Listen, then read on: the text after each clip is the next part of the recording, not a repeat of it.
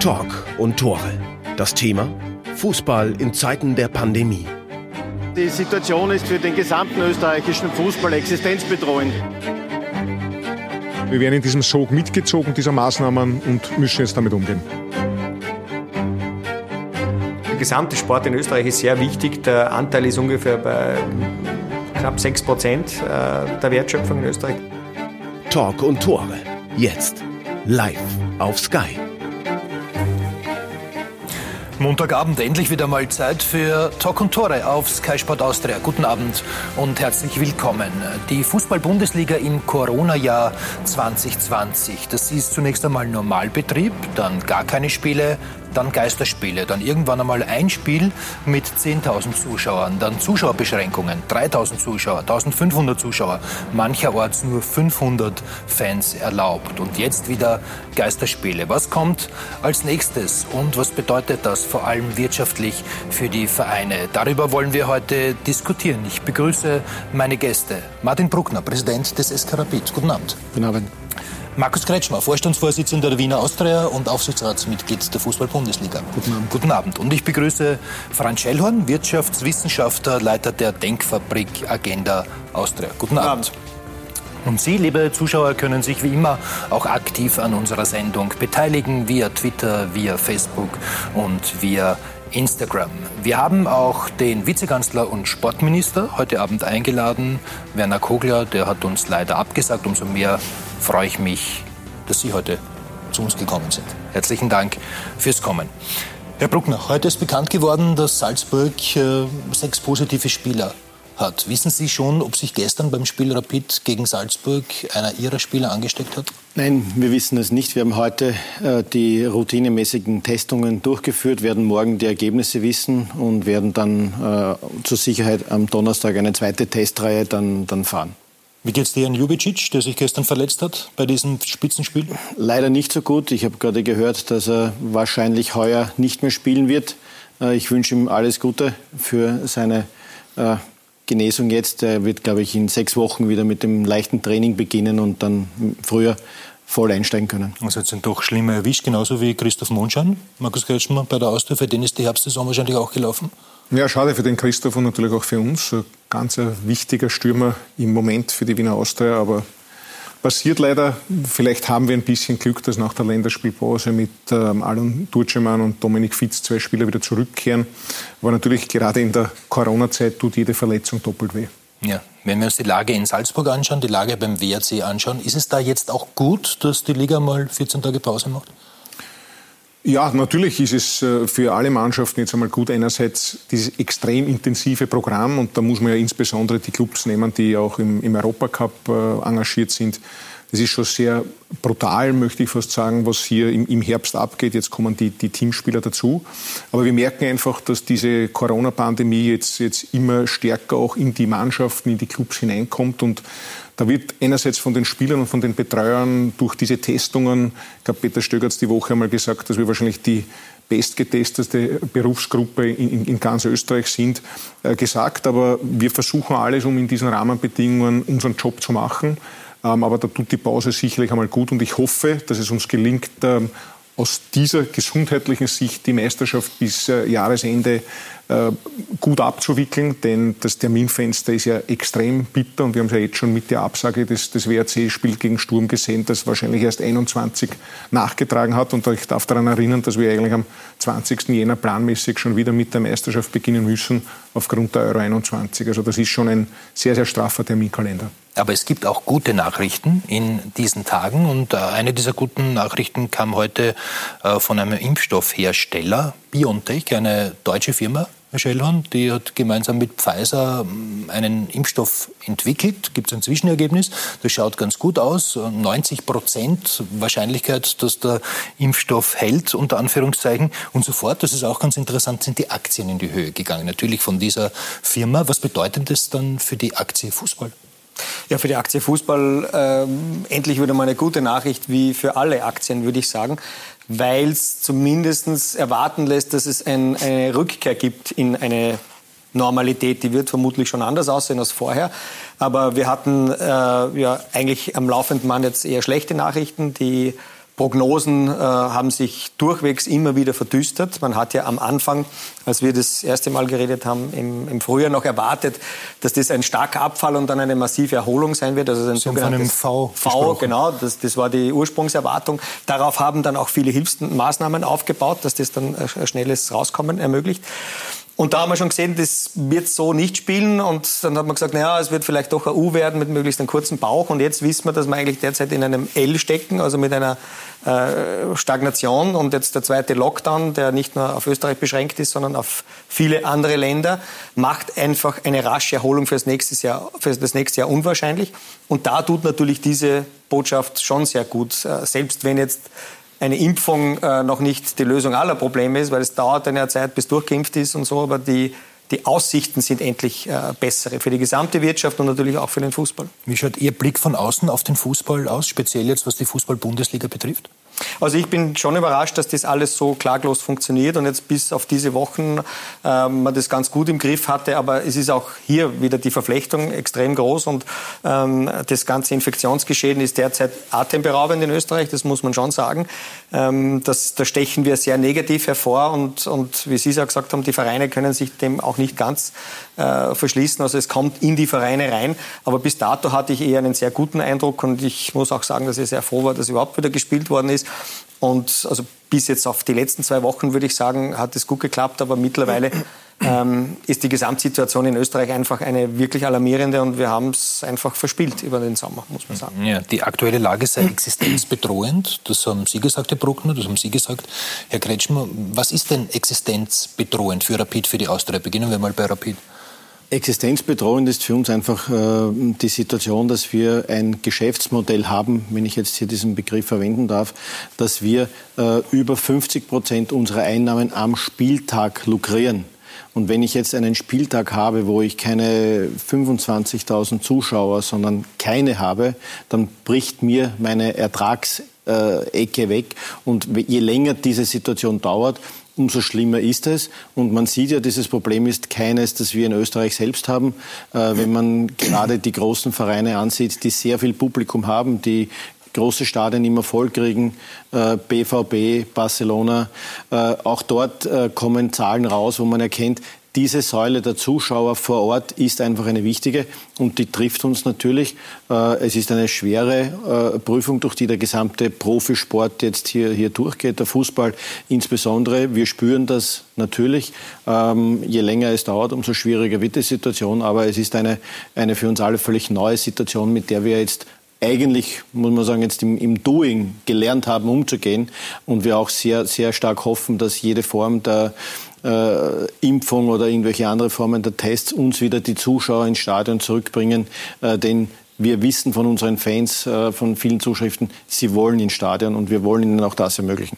Herr Kretschmer, was unterscheidet die Situation äh, der Austria von jener von Rapid? Ich glaube, es ist grundsätzlich sehr ähnlich zu sehen, unsere Geschäftsgrundlage, dort, wo wir eben das, das Geld und die Finanzierung des gesamten Clubs, ähm, eben auch des Nachwuchsbetriebes, äh, aber auch des Behindertenfußballs, des Frauenfußballs. Das passiert einfach über Sponsoring und die Tickets. Ähm, vielleicht ist es bei uns ein bisschen mehr über Sponsoring im Gegensatz zum, zum Ticketing äh, bei Rapid, aber das ist einfach ähm, sehr vergleichbar, würde ich meinen. Und deswegen sind, glaube ich, auch die beiden Wiener Vereine so stark von dieser, von dieser Pandemie äh, betroffen. und Wichtig, glaube ich, war für uns, und äh, der Herr Schell hat das auch gesagt, jetzt mit der Impfung ist ein bisschen eine Perspektive hier, weil das war von Beginn weg das große Problem, dass keine Klarheit da war, auch in der Kommunikation, was dürfen wir andauernd Veränderungen, damit die Planbarkeit gerade für uns als wirtschaftlich Verantwortliche, die Budgets, wie sind sie zu bestreiten, aber auch für die Partner und damit auch die fehlende Perspektive ähm, eigentlich äh, tagtäglich äh, die Herausforderung waren. Und deswegen sind solche Meldungen wie über den Impfstoff einmal grundsätzlich sehr, sehr wichtig weil es einfach wieder die Möglichkeit gibt, eine, eine, eine Perspektive zu geben. Und deswegen war es aber auch so wichtig, dass die Bundesliga weiterspielt, weil wir damit einen Teil unserer Verpflichtungen, insbesondere gegenüber den Sponsoren, aber auch den TV-Partnern, ähm, erfüllen können. Äh, und auch sehr wichtig, dass es uns gelungen ist, mit dem Sportministerium diesen sogenannten Sportligenfonds ins Leben zu rufen, wo wir eben einen Teil dieser Einnahmen eben ersetzt bekommen für die Zeit der Pandemie und das doch etwas abfedert, Denn es ist ganz klar, ähm, die Austria wird dieses Pandemiejahr, das letzte Jahr, mit einem Millionenverlust abschließen. Und wenn es so weitergeht, werden wir auch heuer einen Millionenverlust machen. Aber das hat Martin Bruckner schon gesagt. Ähm, unsere Kollegen vom BVB haben das letzte Wirtschaftsjahr mit, glaube ich, 45 Millionen Verlust abgeschlossen, nachdem sie immer gewachsen sind in den Jahren davor und haben toll Champions League gespielt. Äh, Signal Iduna Park war immer voll. Und für heuer 75 Millionen ähm, prognostiziert und Barcelona hat, glaube ich, ein, ein, Ergebnis von fast 100 Millionen Verlust ähm, herausgegeben, Juventus Turin. Also das sieht man schon, ähm, welcher Wirtschaftsfaktor auch der Spieltag und das Stadionerlebnis sozusagen für die Clubs ist. Dieses Existenzbedrohende, Herr Schellum, Sie haben sich die Bilanzen beider Clubs angesehen. Ähm, haben Sie das auch erkannt? Also ich muss äh, den beiden Vereinen mal gratulieren äh, für die Transparenz. Also ich würde mir das wünschen, dass viele öffentliche Institutionen so offen wären, äh, dass, dass man das downloaden kann. Ähm, ja, man sieht schon, dass äh, ich glaube, beide Vereine auch froh sind, dass die Zinssituation ist, wie sie ist. Also dass das größte Wirtschaftshilfepaket derzeit die EZB in Frankfurt ist, würde ich mal sagen.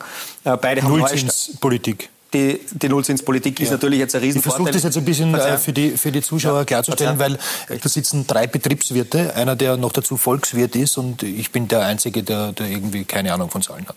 Aber die niedrige Zinslage ist natürlich ein Riesenvorteil für die Wirtschaft auch, äh, aber auch für die beiden Vereine. Beide haben neue Stadien.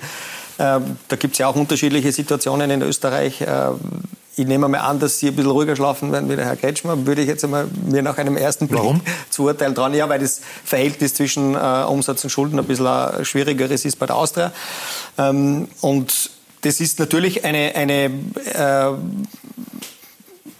existenzbedrohende Situation. Aber das war es, glaube ich, auch letztes Jahr schon. Sie haben ja da im, im, im äh, Falter mit dem Josef äh, Redl ein sehr offenes Interview auch geführt. Also das, das äh, spricht auch alles für diese Vereine, finde dass sie offen damit umgehen. Aber die Situation ist natürlich schon schwierig und ich denke, dass im nächsten Jahr einfach hinzukommen wird, dass die, das wirtschaftliche Umfeld äh, noch äh, massiv schlechter werden wird, weil ähm, wir heuer mal dieses Jahr mehr oder weniger eh schon abschreiben können, aber im nächsten Jahr auch eine Pleite- und Insolvenzwelle droht in der Wirtschaft. Das wird vor allem dann auch kleinere äh, Vereine betreffen. Also wir haben in Hochkonjunkturjahren 100 Insolvenzen pro Woche und derzeit sind wir bei 37, 40 und nicht, weil die wirtschaftliche Lage so gut ist, sondern weil Finanzämter und Sozialversicherungen nicht fällig stellen. Äh, die sind für jede zweite Insolvenz normalerweise verantwortlich. Das heißt, das schiebt sich jetzt nach hinten? Das schiebt sich nach hinten. Das ist auch so wie diese Viruswellen. Man schiebt diesen, diesen, diese Insolvenzwelle immer so nach hinten, aber irgendwann wird das auch nicht mehr zu halten sein und da wird es zu einer Bereinigung kommen und das werden natürlich auch alle Vereine spüren, was die Sponsoren betrifft und, und je weiter das nach unten geht, ähm, umso schwieriger wird es dann auch, würde ich, würde ich mal sagen. Markus Kretschmer, es gibt die erste Userfrage an Sie aus dem Netz via Instagram. Möchte Fabian Mux wissen, wie lange kann der Betrieb ohne Zuschauer finanziell gut gehen? Ich nehme jetzt an, er meint bei der Austria. kann es nur, ich, ich, ich glaube, ich würde das wahrscheinlich auf den, den, gesamten Fußball auch beziehen. Das ist genau das, was, was Martin Bruckner, glaube ich, vorher gesagt hat. Ähm, auf Dauer wird es nicht gut gehen können, ähm, denn die erste Situation ist einmal die, was ersetzt dir der Sportligenfonds und wie lange ersetzt es dir der Sportligenfonds. Wir sind jetzt sehr froh, dass wir das bis Jahresende einmal fixieren konnten. Äh, da muss man auch sagen, dass dieser Sportligenfonds ähm, mit 35 Millionen für die sechs größten Sportarten, Mannschaftssportarten ähm, dotiert wurde und das sollte sich eigentlich ausgehen. Zur Erklärung, da, da geht jetzt nicht jeder Verein hin, äh, sondern genau. der, die Liga als Gesamte genau. äh, geht dorthin und wird unterstützt. In, in, unserem Fall ist es Bundesliga 1 und Bundesliga 2, aber dort ist eben auch Basketball, Eishockey, äh, Handball äh, drinnen, aber natürlich der Fußball durch die, durch die Umsatzgröße hat. Das ist eine Geschichte, die über das Sportministerium abgewickelt wird. Das Sportministerium über den sogenannten Sportligenfonds, wo wir sehr dankbar sein müssen dafür, aber was auch notwendig war, um eigentlich überhaupt weiter existieren zu können. Da wird die Frage sein, um die Frage zu beantworten, kann diese Hilfe äh, in, in, das Frühjahr, ins erste Quartal, wir, wir, denken da in Quartalen oder auch weiter verlängert werden. Denn solange wir nicht im Normalbetrieb äh, mit Zuschauern, nämlich in Vollauslastung spielen können, haben wir dort äh, klare äh, Einbußen. Das, was uns, glaube ich, in den Clubs äh, natürlich die Sorge bereitet. Und das hat der, äh, der Herr Schellhorn ja auch, auch, angedeutet. Was passiert denn in den nächsten Jahren? Einerseits mit den Sponsoren, die ja wirklich wichtige Wirtschaftspartner für uns alle sind. Aber das, was jetzt gerade passiert, ist ja auch für den Fußball, und das ist, glaube ich, was auch Martin Bruckner gemeint hat, existenzbetreuend. Denn was passiert denn, äh, mit den Fans, je länger sie von diesem Produkt Fußball sozusagen entwöhnt sind. Und daher müssen wir alles dafür tun, um die Fans auch bei der Stange zu halten.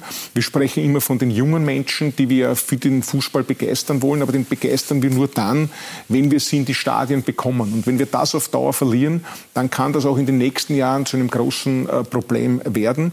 Und man merkt es ja auch, weil man immer davon sagt, ja, die Clubs, die im, im Europacup spielen, denen geht es um so viel besser.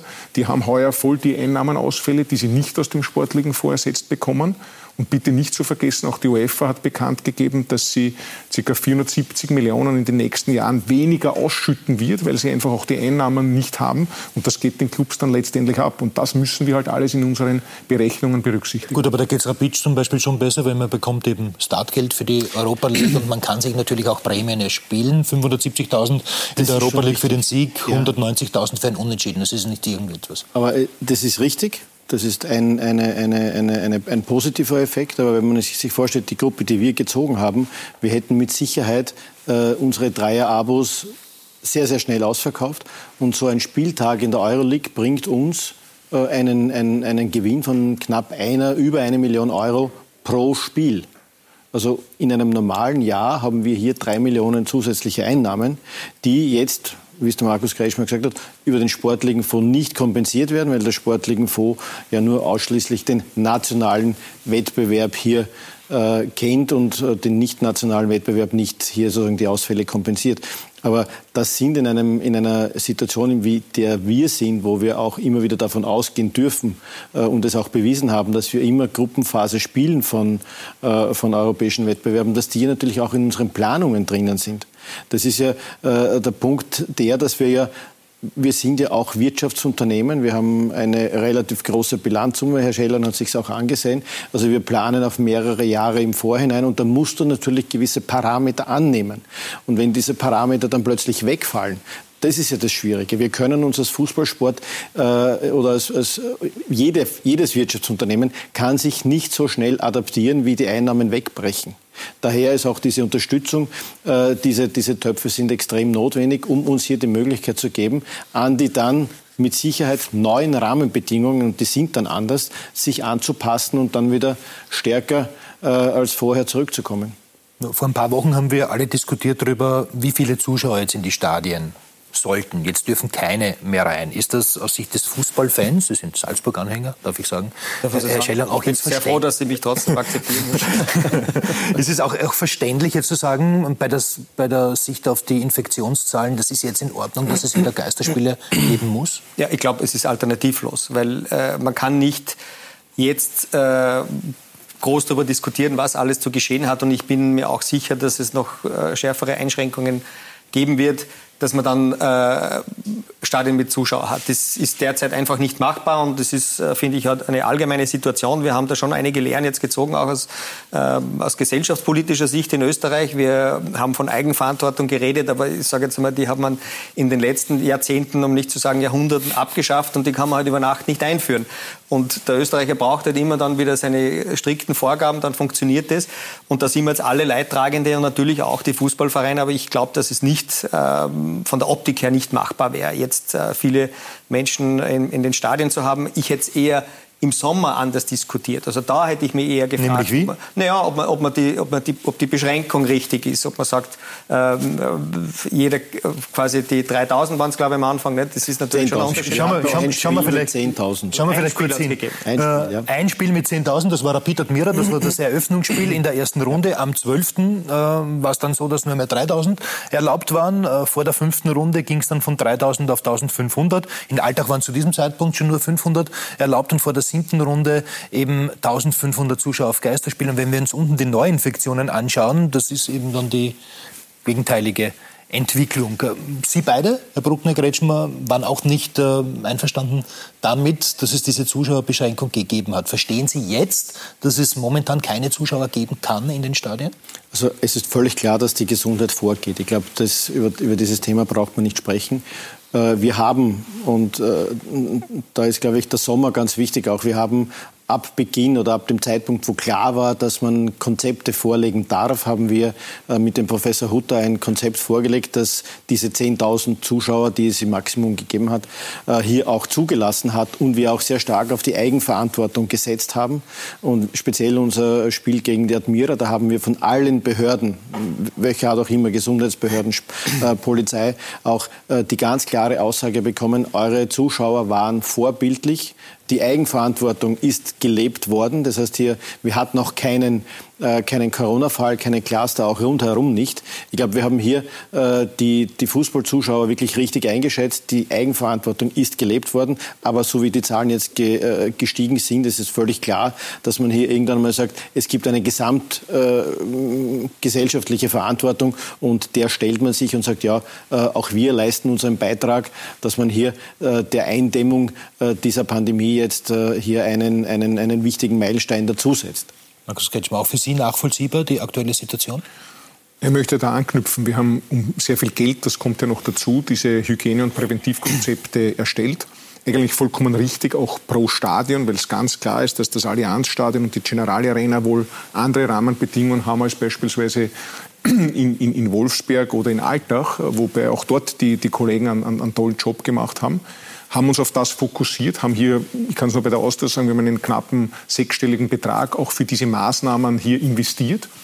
Und dann kamen eben immer wieder, jetzt bin ich bei dem Thema der Planbarkeit, äh, sehr schnell, fast staccato-mäßig, glaube ich, sechs verschiedene Zuschauerzahlen, wo sich die Leute dann nicht mehr ausgekannt haben und, und verunsichert waren. Und ich habe immer gesagt, ich möchte auf Basis von validen Zahlen diskutieren. Das gibt es eben nicht her, denn ähnlich wie es Martin Bruckner gesagt hat, ich glaube, wir haben jetzt über 100 Bundesligaspiele absolviert. Es gibt kein, keinen Nachweis, dass aus einem Bundesligaspiel ein Cluster entstanden ist. Ich glaube, viermal Contact Tracing ausgelöst worden, das sehr gut funktioniert hat. Aber natürlich sehen wir eine Gesamtentwicklung, ähm, dass wir diese Vorbildfunktion, jetzt sind wir wieder bei dem Thema, auch leben müssen. Und daher ist das, ist das äh, Verständnis äh, einerseits gegeben. Auf der anderen Seite ist es natürlich bitter, weil wir diese guten Konzepte, die wir ent entwickelt haben, eigentlich nachgewiesen haben, dass sie funktionieren und leider nicht, nicht umsetzen können. Aber ich glaube, viel wichtiger ist es jetzt, dass wir wieder unseren Beitrag dazu leisten, dass wir wieder den Fußball als diese Vorbildfunktion und ich erinnere zurück, wir haben im, im Frühjahr hat man uns zuerst gesagt, das geht überhaupt nicht.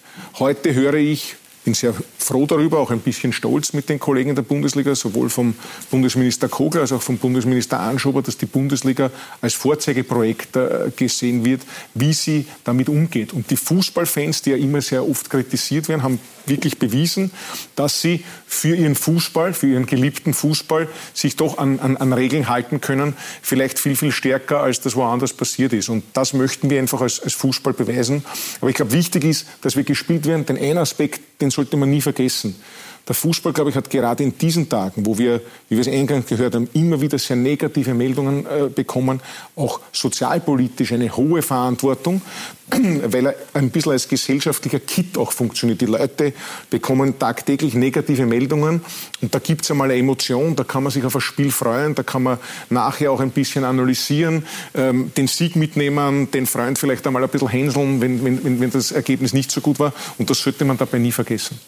Ja, der Fußball eben auch als äh, Ablenkung, äh, nicht jetzt nur was unbedingt Corona äh, betrifft. Die Vereine haben immer wieder die Planbarkeit kritisiert, so wie eben auch Markus Kretschmer. Es ist klar, von den Zuschauerbeschränkungen werden die einzelnen Bundesliga-Clubs unterschiedlich hart getroffen. Und da ist es auch verständlich, dass die einen Funktionäre und Clubmanager eher offensiv argumentieren, andere verhalten sich eher defensiv. Markus Klimmer.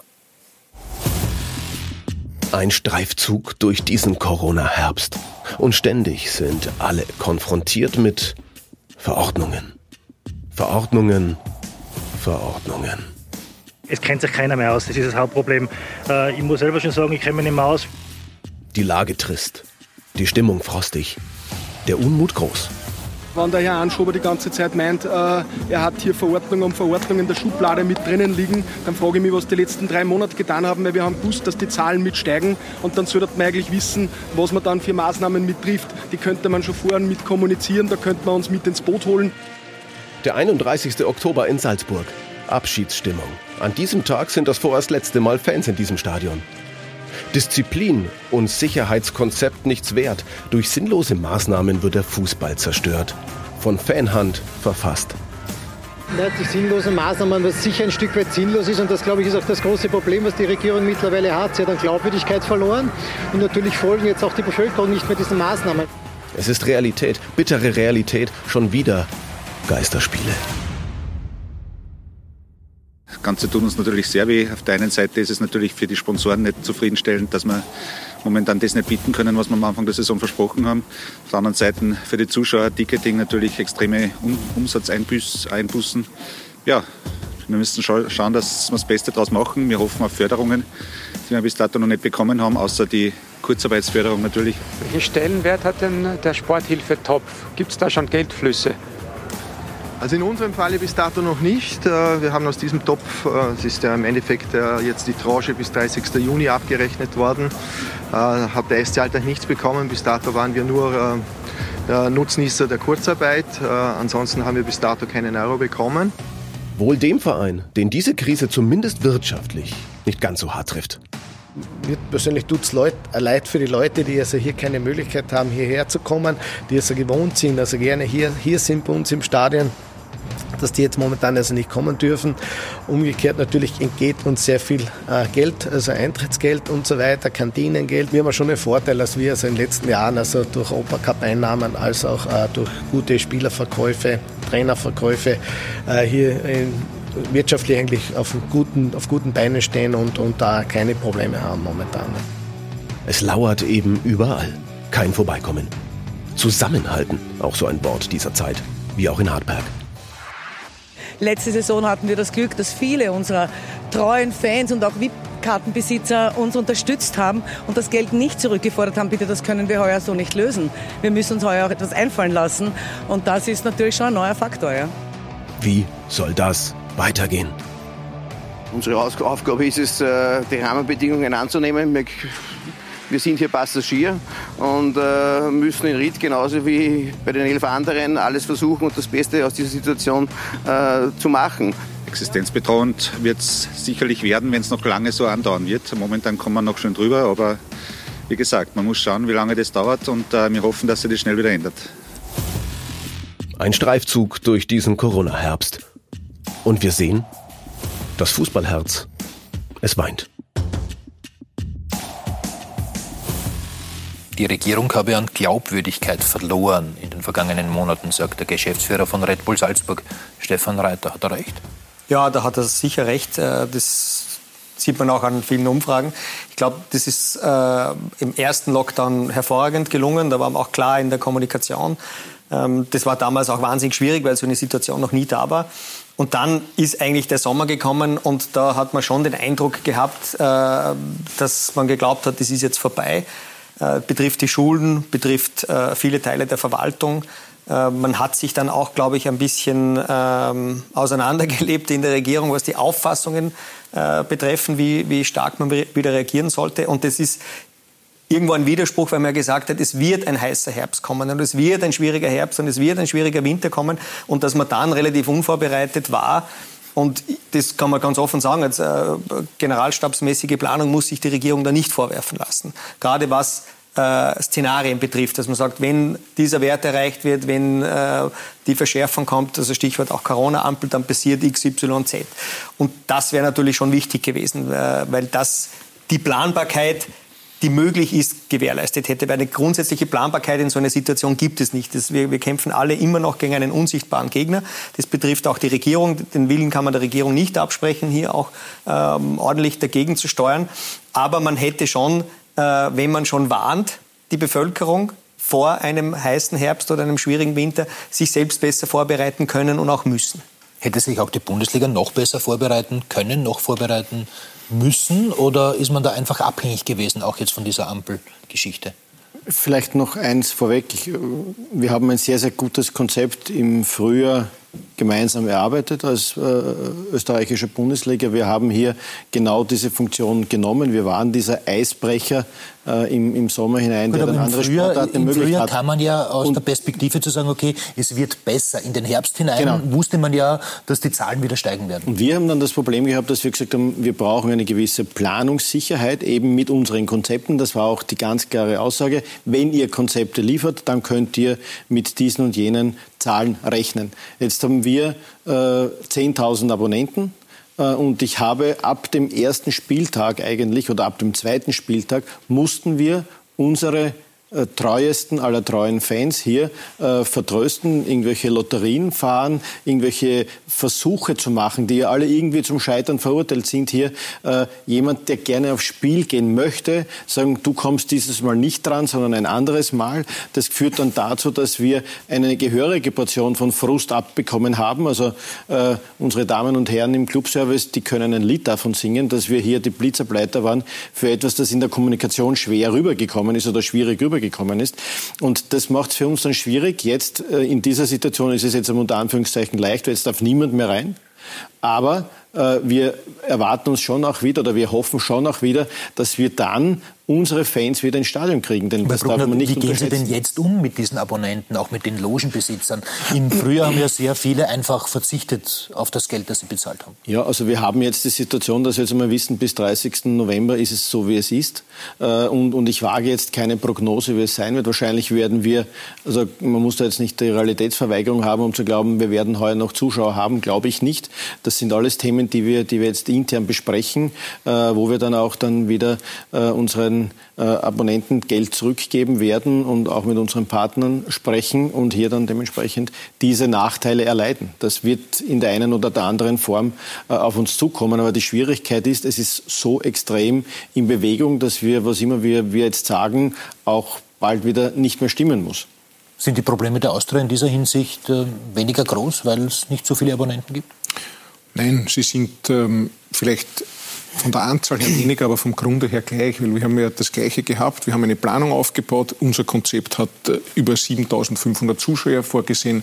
Wir haben dann den Abo-Verkauf später als gewohnt äh, gestartet. Dann kam schon das Gerücht auf, es könnte wieder weniger werden. Daher mussten wir vorzeitig stoppen. Wir waren ja in der Lage, ich darf zurückerinnern vor dem Salzburg-Spiel, wo dann dieser Rückgang von 3.000 auf 1.500 war und wo dann, weil die Verordnung doch äh, später kommt, wir in Wahrheit 45 Stunden vor dem Spiel erfahren haben, dass jetzt doch 3000 Leute ins Stadion dürfen. Zuerst keine Gastro, dann doch wieder dann Gastro. Doch Gastro aber, aber wir mussten auch und genauso Abonnenten zuerst erklären, du eigentlich äh, darfst du nicht kommen am, am, am Wochenende. Und am Freitag rufst du ihn dann an, du, wenn du Lust und Laune hast, darfst du morgen kommen. Und der sagt, du, ganz ehrlich, Herr Kretschmer, ist zwar sehr lieb, aber jetzt bin ich quasi gut genug. Erstes Problem. Das vergisst du nicht. Und das Zweite ist, ich habe mir jetzt noch etwas anderes geplant äh, fürs Wochenende. Äh, vielleicht findest du einen anderen, der, der kommen möchte. Und das ist genau diese Schwierigkeit, die der Herr Schellhorn auch angesprochen hat. Diese Planbarkeit, diese Klarheit. Und das ist schon viel unnötigerweise passiert, denn das hätte man klarer äh, kommunizieren können. Wir sind da natürlich abhängig von dem, was wir von der Regierung äh, bekommen. Und das macht es für uns in der, in der Phase so schwierig. Und äh, wir müssen genauso extrem viel kommunizieren mit unseren Abonnenten, mit den Treuesten der Treuesten, aber natürlich auch mit den Sponsoren, mit den Logenbesitzern. Was tun wir hier? Es gibt ja verschiedene Modelle. Die Kollegen in Salzburg und Sturm haben sich entschlossen, ihre Abos rückabzuwickeln. Äh, wir, glaube ich, haben eher den, den Weg, dass wir gehen, okay, wir nehmen die Situation, wie sie ist und es wird keiner am Ende des Tages um irgendeine Leistung umfallen. Das heißt, wir werden am Ende der Saison kompensieren können. Denn so wie es die Frau Präsidentin Anhalt gesagt hat, diese große Solidarität, die wir noch im Frühjahr erfahren haben, mit der dürfen wir jetzt nicht mehr rechnen. Und wir dürfen eben auch nicht vergessen, dass es ja den Unternehmen, aber auch den Menschen an, an sich auch wirtschaftlich immer schlechter geht und die dann natürlich auch äh, äh versuchen werden, äh, hier eine entsprechende Kompensation zu bekommen. Wir haben hier großes Verständnis und versuchen das durch bestmögliche Kommunikation zu lösen. Gut, ist die jetzige Situation für die Clubs nicht einfacher, dass man sagt, es sind gar keine Zuschauer da als 1500, weil dann erspart man sich wenigstens die Security-Kosten etc. Ja, aber ein, ein Stadion aufzusperren, ja, alleine die Tatsache, dass wir spielen, verursacht Kosten. es ist ja nicht so, dass, die, dass wenn Security nicht kommt, ja, das ist ein, ein Kostenfaktor, der wegfällt. auf der anderen Seite, es fallen diese enormen Erlöse weg. Äh, aber ein Stadion aufzusperren, äh, um ohne Publikum zu spielen, ist von der Minute 1 an ein, ein, ein Verlust, äh, weil wir hier hohe Kosten haben, hier auch immer natürlich eine Veranstaltung noch immer abgehalten wird. Es ist ja nicht so, dass man da äh, frisch fröhlich einer kommt und das Licht aufdreht und sagt, jetzt spielt einfach. Da ist ein Vorlauf. Das ist ein Riesenapparat, der da jede, bei uns jedes zweite Wochenende dann bei Heimspielen dann, dann beginnt zu laufen. Das beginnt bei der Gastronomie, die schon eine Woche vorher äh, beginnt zu bestellen, beginnt vorzukochen und diese ganze, äh, das Ganze hin zum Höhepunkt des Spieltages geht. Also das ist ja ein, ein, ein, ein logistischer Aufwand, der hier äh, getrieben wird. Äh, fällt natürlich sehr viel weg, aber die Kosten bleiben bleiben da. Gut, und ein Faktor, den man immer wieder vergisst, Herr Schelland, ist ja, dass, dass der Fußball auch ein volkswirtschaftlicher Faktor ist. Das ist er, äh, der gesamte Sport, natürlich der Fußball äh, insbesondere. Ähm, es ist immer schwierig, da die, die Wertschöpfung dann, dann zu messen. Es ist eben im Eingangsbeitrag äh, gesagt worden, es ist ungefähr so groß wie die Bauwirtschaft, der gesamte Sportsektor in Österreich. Vom Fußball jetzt äh, allein gibt es keine Zahlen. Aber ich glaube, dass die psychologische Wirkung nicht zu unterschätzen ist. Also vor allem auch in diesen Lockdown-Zeiten und vor allem, wenn man eine negative Nachricht nach der anderen hat, dann ist es schon wahnsinnig wichtig, dass es auch die Möglichkeit gibt, dass man äh, gewisse Zeit sich einem anderen Thema widmen kann, dass man abschalten kann. Das würde ich einfach psychologisch nicht unterschätzen. Ich frage mich nur, wie lange derzeit überhaupt noch gespielt werden kann, wenn man jetzt diese Corona-Fälle, also in Glasgow in Salzburg und in anderen äh, Clubs sieht ähm, wo es dann zu Wettbewerbsverzerrungen kommt, ab wann es überhaupt noch äh, machbar ist. Also derzeit sind ja diese 16 Spieler, glaube ich, die, die äh, äh, gesund sein müssen. Gestern hat man gesehen, dass junge Spieler dann auch ganz gut äh, reinpassen. Aber irgendwann wird die Frage sein, ähm, wie lange kann man überhaupt noch spielen? Also wie lange kann man die Geisterspiele überhaupt noch spielen? Und ich denke halt, dass äh, dieser Herbst sehr schlecht verlaufen ist bis jetzt und wichtig wäre, und das betrifft jetzt nicht nur den Sport, auch andere Bereiche, dass man sich jetzt schon langsam schon überlegt, für das nächste Jahr eine Strategieänderung, ähm, dass man eigentlich sagt, es gibt die Strategie A, dass, dass das, äh, die, der Impfstoff kommt, aber wichtiger noch, dass Wirkstoffe kommen, äh, wo man dann die Krankheit behandeln kann, dass Schnelltests breitflächig verfügbar sind, günstige Schnelltests. Das ist das, das eine, das Leben mit, ähm, mit dem Virus, dass man das ermöglicht und dass man weniger darauf setzt, dass das relativ schnell jetzt quasi wieder so wird, dass man sagt, so jetzt der Nebel ist weg und wir sind wieder in der, in der Sonne. Das wird nicht passieren. Es werden sich die Nebel lichten, aber wir werden nicht dann quasi in die Sonne kommen über, über Nacht oder über Wochen. Also diese Strategieänderung wäre wichtig und dass die Politik sich auch überlegt, wie sie ein Leben äh, mit dem Virus ermöglichen kann, also für die Wirtschaft, für den Sport. Das, glaube ich, wäre die entscheidende Lehre aus diesem nicht sehr erfreulichen Herbst. Ja. Kann das Thema werden, dass alle Zuschauer durchgetestet werden, bevor sie ins Stadion kommen? Wir haben uns mit diesen Themen natürlich schon sehr früh äh, befasst. Wir haben auch äh, im Juni, ich kann mich sehr gut erinnern, hatten wir eine, eine Sitzung in der, in der Bundesliga-Zentrale, wo wir auch zum Thema Contact Tracing äh, Vorschläge gemacht haben, wo man beispielsweise mit der Beacon-Technologie sehr viel mehr Leute schon sehr klar rückverfolgen könnten. Denn das, was wir gelernt haben am Anfang, wie wir gefragt haben, wie kommt sie eigentlich auf diese Zuschauerzahlen, die ja auch von Stadion zu Stadion unterschiedlich äh, sind, war die Aussage, dass man dort glaubt, die Grenzen damals des Contact Tracing, wenn eben ein Cluster ausbrechen würde, erfüllen zu können. Aufgrund dessen haben wir Angebote gemacht und die wurden damals relativ vom Tisch gewischt mit dem Thema, wir wollen keine, keine Überwachung äh, der Leute. Ähm, also wir, glaube ich, haben immer wieder bewiesen, dass wir hier Schritte machen wollen. Ich möchte nur noch einen Aspekt einbringen in die Thematik, der bis jetzt noch nicht behandelt wurde, nämlich das Thema der Gesundheit außerhalb des Spieltages, nämlich gerade für unsere jungen Spieler. Wir sind gerade dabei, dass wir eine, eine Generation, nämlich gerade die, die in den Akademien sind, und da haben wir sehr gekämpft dafür. Und da müssen wir dem Sportminister dankbar sein, dass er sich durchgesetzt haben, dass im Moment die Akademien weiterspielen äh, konnten. Wir haben gerade am Wochenende die Dabes unserer Akademien erlebt, weil es hier ja um die Spieler von morgen geht. Für die geht es für einige um den Beruf ihrer Zukunft. Und wenn wir den sozusagen einfach eindämmern, weil wir die nicht spielen lassen, dann ist das etwas ganz, ganz Schwieriges. Und ich tue mir persönlich so schwer, weil neben dieser Breitenwirkung alle Zahlen, die wir zeigen, wir haben im Sommer Rekordanzahl an Jugendcamps gehabt, keinen Corona-Fall gebracht. Wir sehen, wie diszipliniert, jetzt testen wir schon in den Akademien quasi auch durch, dass das passiert. Die jungen Menschen sind diszipliniert, um hier dabei zu sein. Und dieser volkswirtschaftliche Aspekt der Gesundheit für die Zukunft, glaube ich, sollte man in all diesen Berechnungen nicht vergessen. Und ich glaube, das muss in dieser Strategie für die Zukunft unbedingt wichtig sein. Denn dieses ewige Runterfahren, und das, glaube ich, ist ja das, was wir gerade erleben. Jetzt fahren wir runter, jetzt versuchen wir den Lockdown vielleicht noch schärfer zu machen, dann gehen die Zahlen wieder nach unten. Dann beginnen wir, dann versuchen wir, den so wichtigen Tourismus vielleicht äh, zu ermöglichen. Und was passiert dann? Dann ist der Tourismus vielleicht gut, läuft und dann gehen die Zahlen wieder nach oben und dann fahren wir wieder runter. Das wird auf Dauer nicht funktionieren. Und damit bricht dann nicht nur unser Geschäftsmodell weg, sondern diese Verantwortung, die die Clubs haben. Und einen Aspekt, den wir gerade nach dem letzten Montag nicht vergessen dürfen, ist auch diese integrative Kraft des Fußballs. Ja. Wir haben 39 Nationen bei uns, äh, wir haben alle Weltreligionen, bei uns hat es keine Probleme gegeben. Und ich glaube, nach dem, was letzten Montag hier in Wien passiert ist, ist das auch ein Aspekt, den man dem Fußball zubilligen muss, dass der sehr, sehr wichtig ist.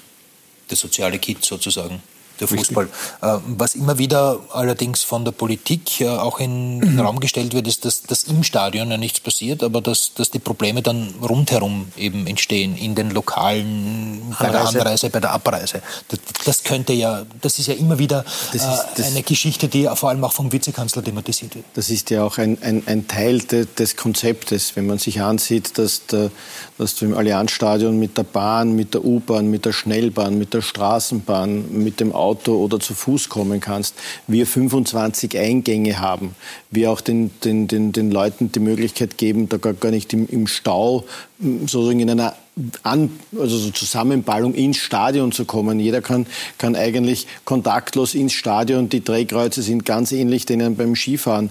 Äh, die Leute können äh, in, an ihre Plätze. Wir hätten da eigentlich sehr, sehr viele Möglichkeiten gehabt. Äh, und äh, das ist schon auch eines der, der, Punkte, wo wir auch immer wieder gesprochen haben, wo wir gesagt haben, es wäre doch ideal mit dem Fußball für den ach so wichtigen Wintersport aber Dinge durchzutesten um zu sehen, den Massen an Menschen hast du hier und dort. Hier einen, einen, eine, eine, eine, eine Spielwiese in einer noch guten äh, äh, Corona-Situation zu haben. Ich glaube, das ist ein ganz, äh, das war ein, ein, ein, großes Thema, das wir hier auch mitgebracht haben.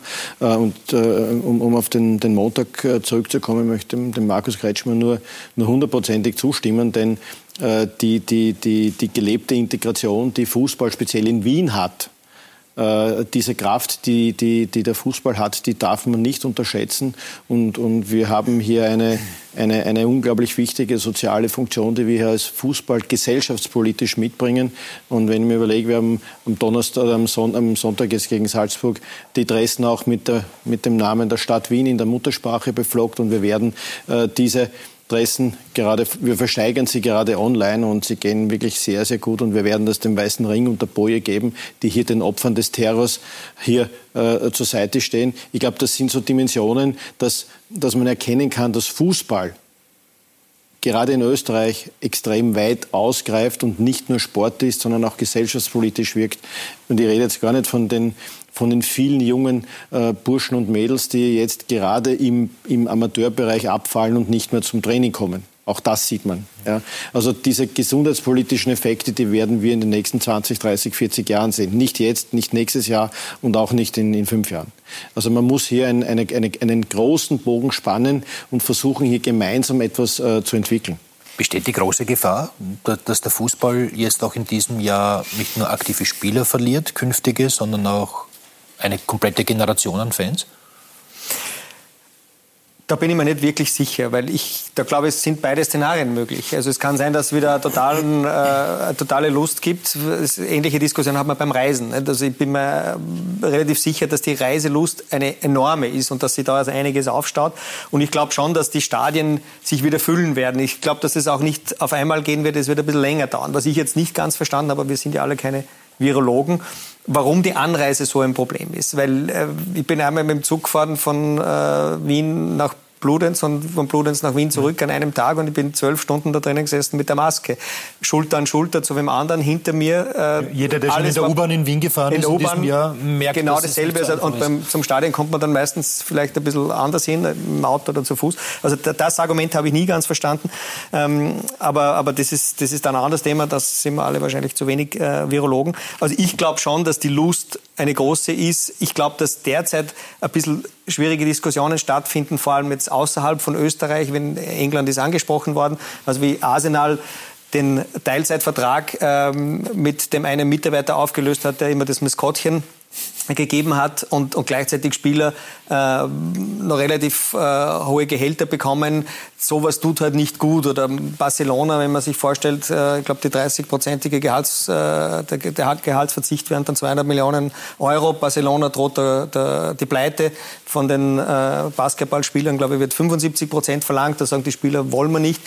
Und das sind Dinge, die Fans halt nicht verstehen, glaube ich. Und wenn dann der, sage jetzt einmal, der Wirt ums Eck äh, pleite geht vom Stadion, die äh, Fans immer dort hingegangen sind, und da sagt da jeder, naja, irgendwas stimmt da nicht. Und das sind so schwierige Situationen, glaube ich, auch für das Gesamtbild des Fußballs, auch wenn das jetzt in Österreich eine andere Situation ist. Also Sie glauben, dass Zuschauer wieder vermehrt in die Stadien drängen werden? Ich glaube nicht, dass eine Generation dauern, verloren geht. Ja, das glaube ich schon. Ja. Herr Bruckner, Sie haben auch eben gesagt, also heuer wird es wohl nichts mehr werden mit Zuschauern. Ähm, Herr Kretschmer, wie schätzen Sie die, die Lage ein? Wann gibt es wieder Zuschauer in den Stadien? Ja, wünschen würde ich es mir ab, ab, Dezember, wenn man, wenn man sozusagen sich was wünschen darf. Aber ich bin auch äh, als vorsichtiger Kaufmann erzogen worden und daher, glaube ich, müssen wir schon davon ausgehen, dass uns das länger begleiten wird. Ich, wir werden uns einfach ansehen, wie die Infektionszahlen laufen. Ich kann immer nur wieder anbieten, dass der Fußball, was er bewiesen hat, hier möglicherweise Testballons äh, starten lassen kann. Denn auf der anderen Seite hören wir ja immer, wenn man Abstand hält, wenn man sich desinfiziert, wenn man die Maske trägt und noch dazu an der Freiluft, äh, ist das ja alles viel, viel sicherer. All das würden wir ja entsprechend erfüllen. Ähm, ich kann immer wieder nur sagen, wir als Fußball werden bereit sein. Wir haben das jetzt in den letzten Wochen bewiesen. Wir haben diese Hygiene- und Präventivkonzepte. Wir können relativ schnell das System wieder hinausfahren.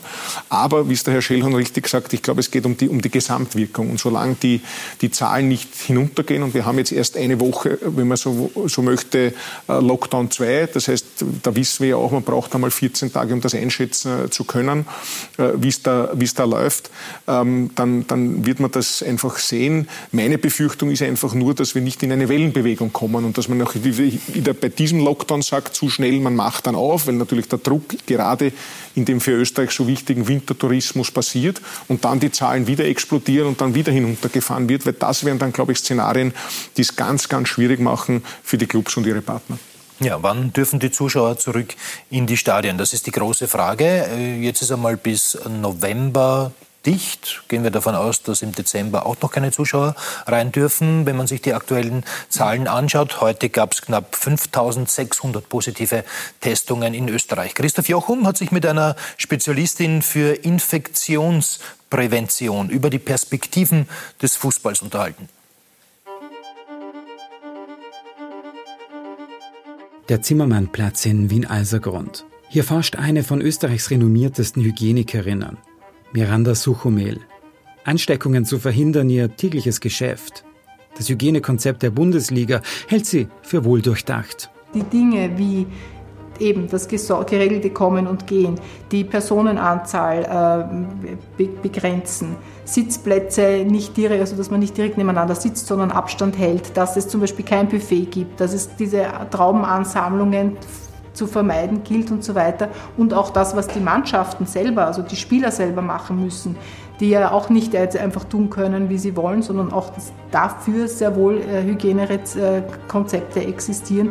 Das ist absolut in Ordnung und die sind, die sind super fein. Also da fällt mir jetzt nicht viel ein, was man noch besser machen könnte.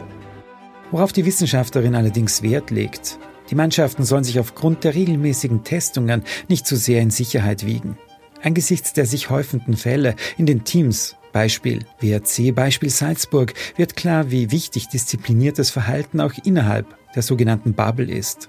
Abstand halten wird es nicht spielen, genauso wie es es nicht spielen wird, dass sie nicht sehr wohl ausatmen. Die rennen die ganze Zeit um und um, das heißt, die atmen natürlich massiv aus und das wissen wir, dass also einer, der läuft äh, oder läuft oder joggt, mehr ausscheidet an Tröpfchen, nämlich ein Tröpfchen behaftender Atemluft, als jetzt jemand, der wie ich hier sitzt und nur Quaquar macht. Ich glaube aber, dass es weniger das, das am Spielfeld passiert, sondern dass es eher zum Beispiel in der Mannschaftskabine passiert. Das ist ein Mannschaftssport. Sport. Das gehört dazu, dass man sich davor äh, Mut zuspricht und genauso gehört es dazu, dass man sich dann hinten nach gemeinsam freut oder ärgert.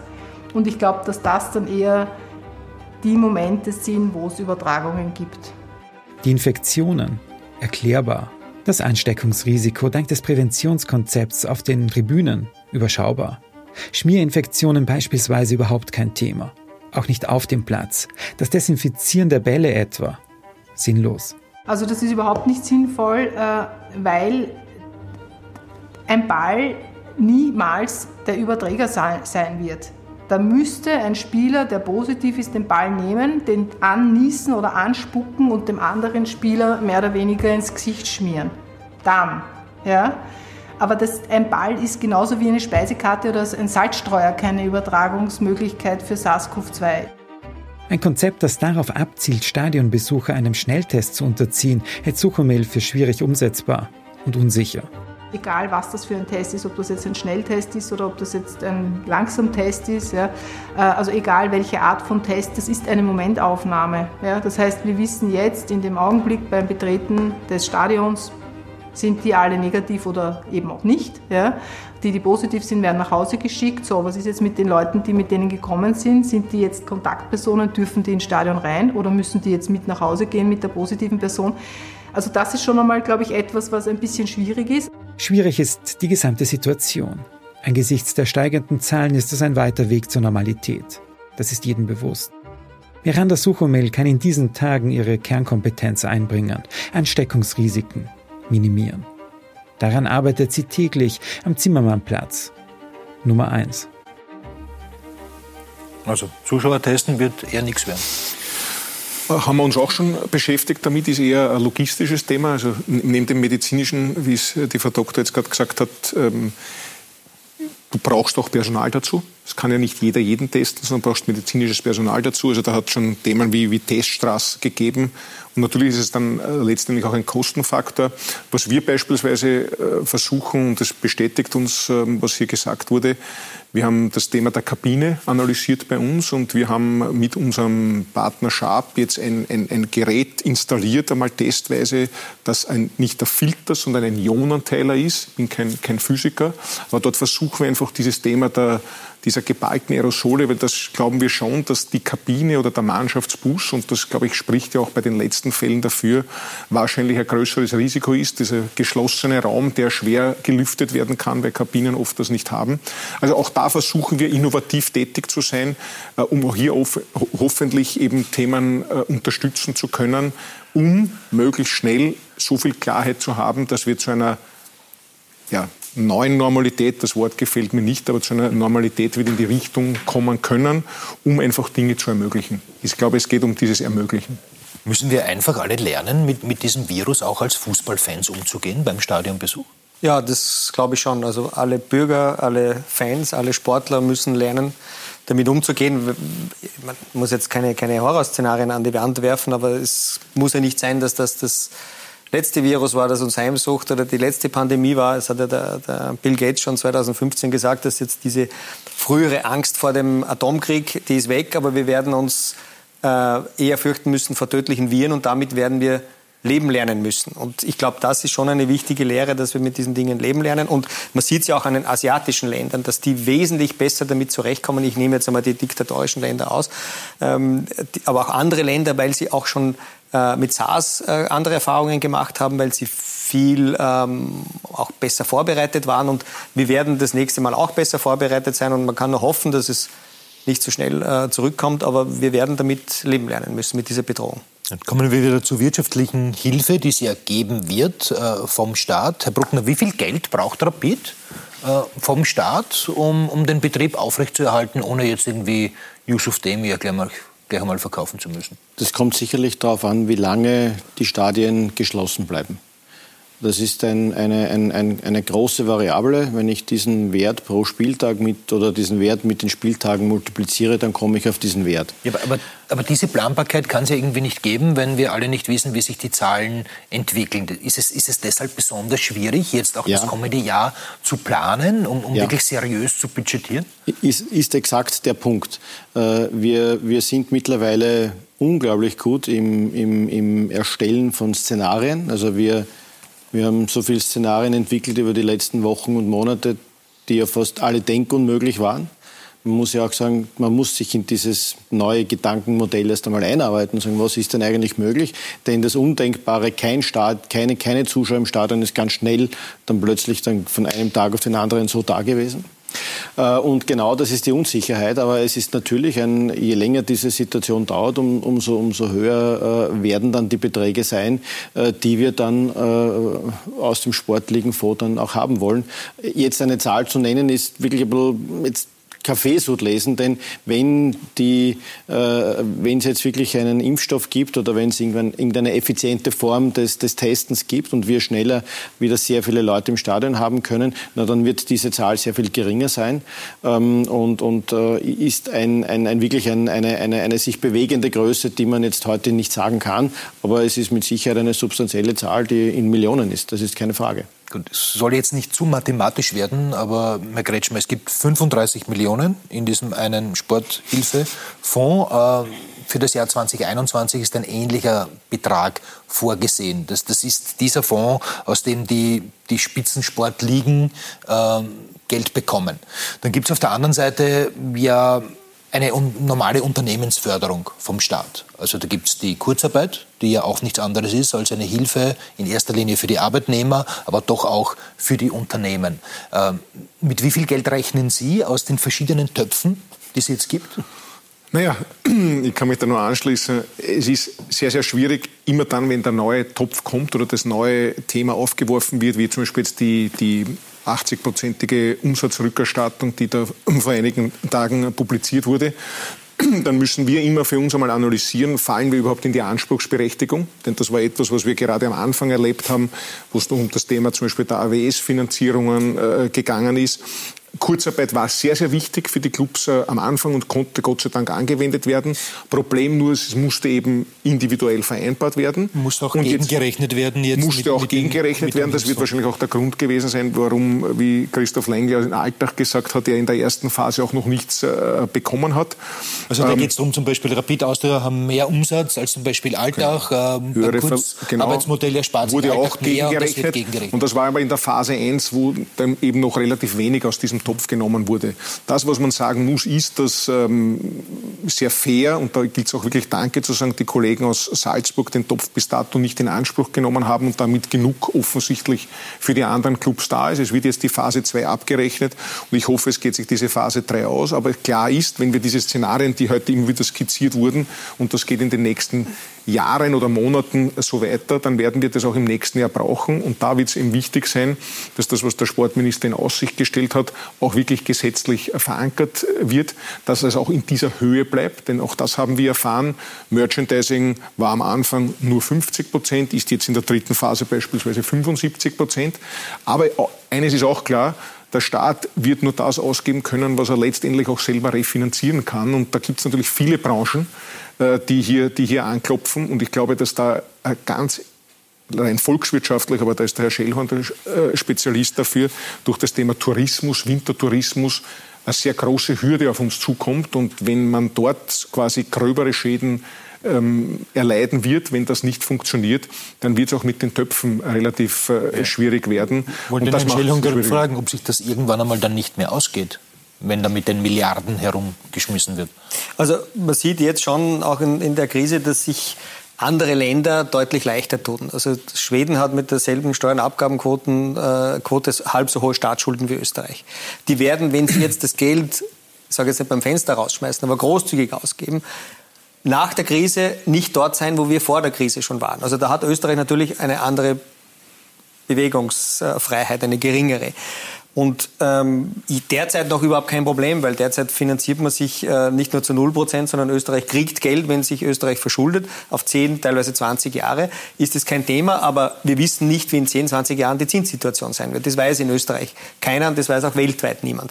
Ich glaube, dass es politisch auch ein Thema werden wird nicht so lange immer wieder Lockdowns kommen. Und das Szenario, das der Herr Kretschmer geschildert hat, dass diese, diese Wellenbewegung, dass das ein, ein unerfreuliches wäre, ist derzeit wahrscheinlich nicht das Unrealistischste. Und solange es immer wieder Lockdowns geben wird, wird es auch Hilfstöpfe geben. Da bin ich mir relativ sicher, wenn man das auch politisch gut erklären kann.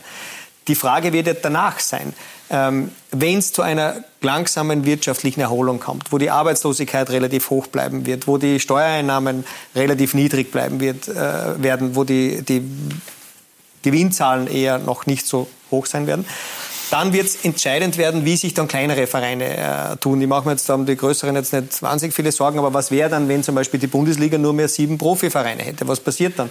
Das sind alles Fragen, die ich finde ganz interessant sind äh, für diese Zeit danach. Herr Kretschmann, Sie sind ja auch Aufsichtsrat in der Bundesliga. Muss man sich Sorgen machen, dass, dass nicht alle zwölf Clubs überleben werden? Wir haben das natürlich im, im Aufsichtsrat diskutiert und ich glaube, das ist vollkommen richtig. Eines der, der, wichtigsten Aufgaben, dass die Meisterschaft mit so vielen Clubs beendet wird, mit denen sie auch äh, gestartet wird. Wir haben in diesem Sommer, glaube ich, unter Anführungszeichen ähm, das Riesenglück gehabt, dass das äh, Mattersburg-Thema in der Sommerpause passiert ist. Denn wenn das unterjährig passiert, ähm, schaut die Welt anders aus, nämlich können wir unsere Fernsehverträge erfüllen? Können wir andere äh, Ligaverträge erfüllen? Es geht auch um die Glaubwürdigkeit äh, des gesamten Produkts. Und natürlich haben wir das im, im, im Aufsichtsrat diskutiert. Wir haben ja auch heuer ähm, das, das Lizenzierungsverfahren bereits in die Richtung angepasst. Äh, bis jetzt muss man sagen, machen das die Clubs wirklich sehr, sehr gut. Aber wir dürfen eines nicht vergessen, wenn wir wissen, wir beide sind äh, auch Mitglied in der ECA und wenn ich dort äh, den, den Vorsitzenden Aniele das letzte Mal gehört habe, der ganz klar gesagt hat. Die ECA, nur zur Erklärung, ist die European Club, European Association, Club Association, wo die, die größten 200 Clubs sozusagen vereinigt sind und der ganz klar gesagt hat, die Prognosen, die UEFA-Einnahmen habe ich heute schon genannt, wo es um 500 Millionen zurückgeht. Aber der Transfermarkt, Prognose 20 bis 30 Prozent, der zurückgeht, oder der Sponsormarkt 20 bis 30 Prozent, der zurückgeht. Und ähm, ich freue mich, wenn äh, Präsident Rieger gesagt hat, er hat super Transfers gemacht, was die Spieler betrifft, äh, was die Trainer betrifft. Aber wenn man sich den Transfermarkt in der Entwicklung ansieht, äh, dann, dann ist das schwierig, ähm, wir haben beide in dem Sommer, glaube ich, mit, mit Borkovic und Murg noch Transfers gemacht. Aber wie schaut denn das im Winter aus? Und Sie haben das vorher gesagt, so, so auf, auf, auf locker na, muss ich den, den Yusuf Demir verkaufen? Das war gar nicht locker. Äh, dann ist das aber immer schwieriger, glaube ich, dass das in Zukunft für die Clubs diese Einnahmequelle bleiben kann, die sie war. Und auch das müssen wir berücksichtigen und hier auf Szenarien vorbereitet sind. Und, und deswegen ist diese Gesamtentwicklung des Fußballs, und jetzt bin ich wieder bei der Perspektive, die man eben durch einen Impfstoff geben kann, extrem wichtig, damit wir auch dieses Modell des Fußballs mit Europacup, mit Transfereinnahmen, damit auch die Sponsoren äh, weiter erfolgreich fortführen können. Gut. Ich habe es ernst gemeint, Yusuf Demir. Ist, ist das eine Möglichkeit für Rapid, um, um ein wirkliches Millionenangebot anzunehmen? Jesse Marsch hat ihn gestern gelobt. Da sollte man immer gleich einmal vorsichtig sein, wenn ein Salzburg-Trainer einen Spieler sehr lobt. Es ist natürlich so, dass wir wissen, dass der Yusuf ein, ein unglaublich talentierter Spieler ist und dass wir ihn noch sehr, sehr lange gerne in dieser wunderschönen Dresda sehen, wie im Hintergrund. Ähm, aber es ist, es ist, das brauche ich nicht an, an einem einzelnen Spieler festhalten. Ich glaube, es geht eher darum, dass wir äh, ja auch schon, schon seit einem Jahr auch, auch ganz klar gesagt haben, wir wollen mit unserem eigenen Nachwuchs, wir wollen mit unseren eigenen Spielern hier den Weg beschreiten, dass wir hier unsere eigenen Spieler entwickeln und keine teuren Transfers machen im Einkauf, sondern eher Spieler, wenn dann teuer verkaufen. Und dieses, äh, äh die, diese, diese wirklich erfolgreiche äh, Arbeit des vorigen Jahres, die lange zurückgeht, die hat Früchte getragen und wir werden auch mit unserer Mannschaft so weiterspielen und, und es wird sich natürlich der gesamte Fußball adaptieren. Die Transfers werden weniger, werden äh, in einer ersten Phase nicht so hoch sein, äh, aber da, da muss man halt wirklich dann, dann mit, mit all dem, was man hat, haushalten und schauen, wie man denn mit den vorhandenen Mitteln über die Runden kommt also und keine, keine Hasardspiele machen. Also, also das Geschäftsmodell des SK Rapid muss schon sein, Spieler teuer zu verkaufen, oder? weiterhin. Aber das könnte natürlich schwierig werden irgendwann mal. Äh, aber man hat im Fußball auch die Möglichkeit, auch äh, das Geschäftsmodell auch anzupassen. Und wenn ich sage, ich äh, möchte hier mit meinen eigenen Spielern weiter erfolgreich sein, dann habe ich die alternative Möglichkeit, über einen Europacup, über eine Teilnahme dort mich finanziell wieder jetzt in, in, in die Sphären zu heben. Ich habe viele verschiedene Stellschrauben, wenn dann die, die Zuschauer kommen. Und es gibt zwei Denkschulen, viel weniger oder viel mehr. Ja, wenn plötzlich viel mehr kommen, dann freuen wir uns noch mehr und hätten wir das Stadion größer bauen sollen. Aber es, es ist so viel noch im, im, im, in Schwebe. Denn auch eines ist klar, äh, Fußball ist auch jetzt in schwierigen Zeiten etwas, das boomt. Je, je schwieriger die Zeiten waren, umso voller waren die Stadien. Also in den Nachkriegszeiten war, war Fußball auch eine der wenigen günstigen äh, Vergnügungen, die man hatte. Spricht nichts dagegen, dass die Leute auch dann im, im, ins Stadion wieder gehen und wir wieder ein, ein, eine sehr volle, äh, äh, sehr volle Tribünen haben. Dann, dann haben wir wieder einen anderen ausgleichenden Effekt. Also das ist im Moment so schwierig, etwas zu sagen und sagen, ja, ich muss dieses oder jenes. Wir haben so viele Variablen äh, und, und mindestens genauso viele äh, Möglichkeiten, die aufzulösen. Aber eines ist ja bei Rapid Denk unmöglich, nämlich dass ein Investor einsteigt. Bei der Austria nicht, Markus Kretschmer. Ähm, die Austria ist bereit, 49 Prozent zu verkaufen. Es gibt auch Interessenten, es gibt ähm, Verhandlungen, Gespräche, aber es gibt noch keinen Abschluss. Liegt das nur an Corona oder liegt das auch an anderen Dingen? Nein, das liegt nicht nur an Corona. Das liegt darin, dass wir das ähm, in unserem Wirtschaftsplan für die heurige Saison klar in Planung haben. Aber die Saison geht eben bis zum 30.06.21 und Peter Stöger hat das einmal sehr gut gesagt und äh, das habe ich mir als Leitspruch mitgenommen. Es geht nicht darum, den schnellsten zu finden, sondern den besten für die Entwicklung der Austria. Aber der Zeitdruck wird immer größer, oder? Zeitdruck ist ein großer, aber noch haben wir bis zum 30.06. gut äh, siebeneinhalb Monate Zeit und äh, daher bereiten wir uns sehr intensiv darauf vor. Es ist kein Geheimnis, dass ähm, Corona diesen Prozess äh, teilweise verlangsamt hat, weil du einfach so gut die ganzen Videokonferenzen äh, sind, äh, gewisse Gespräche einfach äh, persönlich führen muss. Aber ähm, wir haben eine große Verantwortung für diesen Club, der nächstes Jahr 110 Jahre alt ist und äh, äh, der einfach ähm, hier eine wirtschaftliche Basis braucht, nämlich für das, wo, dass wir wieder in die Erfolgsspur zurückkommen wollen. Das ist ja gar keine Frage. Und unser Geschäftsmodell war immer darauf aufgebaut, mit regelmäßigen Europacup-Teilnahmen und den Transfers ähm, uns entwickeln zu können. Äh, das hat dann immer gut funktioniert, wenn wir eben auch in der, in der Gruppenphase waren, egal ob es in der Champions League war 2013 oder zuletzt in der, in der Europa League. Und dorthin müssen wir zurück. Dafür haben wir das Stadion investiert. Und das ist unsere Hoffnung und unser Plan, gemeinsam mit einem solchen Partner dort wieder hinzukommen. Und deswegen führen wir hier intensive Gespräche. Es gibt mehrere Kandidaten aus dem In- und, und dem Ausland. Wann glauben Sie, kann es da einen Abschluss geben? Ja, wie gesagt, ich habe das vor einigen ähm, Tagen auch bei den, bei den Kollegen bei Ihnen schon, schon gesagt. Das kann in einigen Wochen passieren. Das kann also noch in dem Kalenderjahr passieren. Das kann aber einfach auch äh, bis in den Juni 21 äh, dauern. Das ist unser Plan. Dann haben wir unser, unser Soll erfüllt äh, und daran, daran arbeiten wir. Da hoffe ich einfach auch, dass es, wie gesagt, irgendwann zum, zum Stichwort Reisebeschränkungen besser wird, dass man hier Gespräche, egal in Wien oder im Ausland, führen kann. Aber ich bin guter Dinge, wir werden das schaffen. In der vielleicht Saison. verkaufen Sie sich einfach zu teuer. Sonst gäbe es vielleicht schon einen Hauptsponsor. Na, das sind zwei unterschiedliche Dinge, glaube ich. Das ist schon sehr wichtig und danke für die Frage. Der Investor ist etwas, das ist eine Grundsatzentscheidung, die im Fußball noch komplexer ist als die Aktie, die ich kaufe, weil die relativ leicht ähm, handelbar ist. Man muss dann immer bedenken, was ist denn, wenn so ein Investor wieder aussteigen möchte. Denn Investor ist jemand, der geht wo hinein und möchte mit einer Rendite wieder äh, vielleicht äh, in einigen Jahren rausgehen. Der Sponsor kommt, das ist ein Leistungsaustausch. Da wollen wir uns nicht zu billig verkaufen. Äh, aber da sage ich Ihnen auch ganz offen, da waren wir in Gesprächen schon sehr, sehr weit und da hat uns natürlich dieser jetzige Lockdown wieder äh, ein, ein Stück zurückgeworfen. Aber ich bin auch da guter Dinge. Auch das haben wir klar am, am Plan.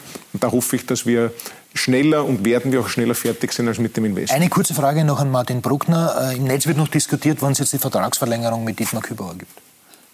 Also wir sind, äh, Dietmar Kübauer hat einen Vertrag bis Ende äh, dieser Saison. Wir haben jetzt gerade einmal ein paar Runden gespielt äh, und wir haben eine sehr, sehr intensive Zeit hinter uns. Der Didi genießt unsere große Wertschätzung, aber ich bitte um Verständnis. Es wird noch dauern. Es wird noch dauern und außerdem, wir spielen jetzt äh, sehr viele Spiele, wenn wir jetzt einmal eine kurze Phase zum Luft holen. Aber wir sind in guten Gesprächen und wir melden uns dann, wenn es soweit ist. Ja, herzlichen Dank, meine Herren, für eine interessante Diskussion. Ähm, schön, dass äh, Vertreter von Rapid und Austria so friedlich nebeneinander sitzen können bei uns. Danke, Herr Schellhorn. Das Danke war Talk und Tore. Noch einen schönen Abend. Wiederschauen.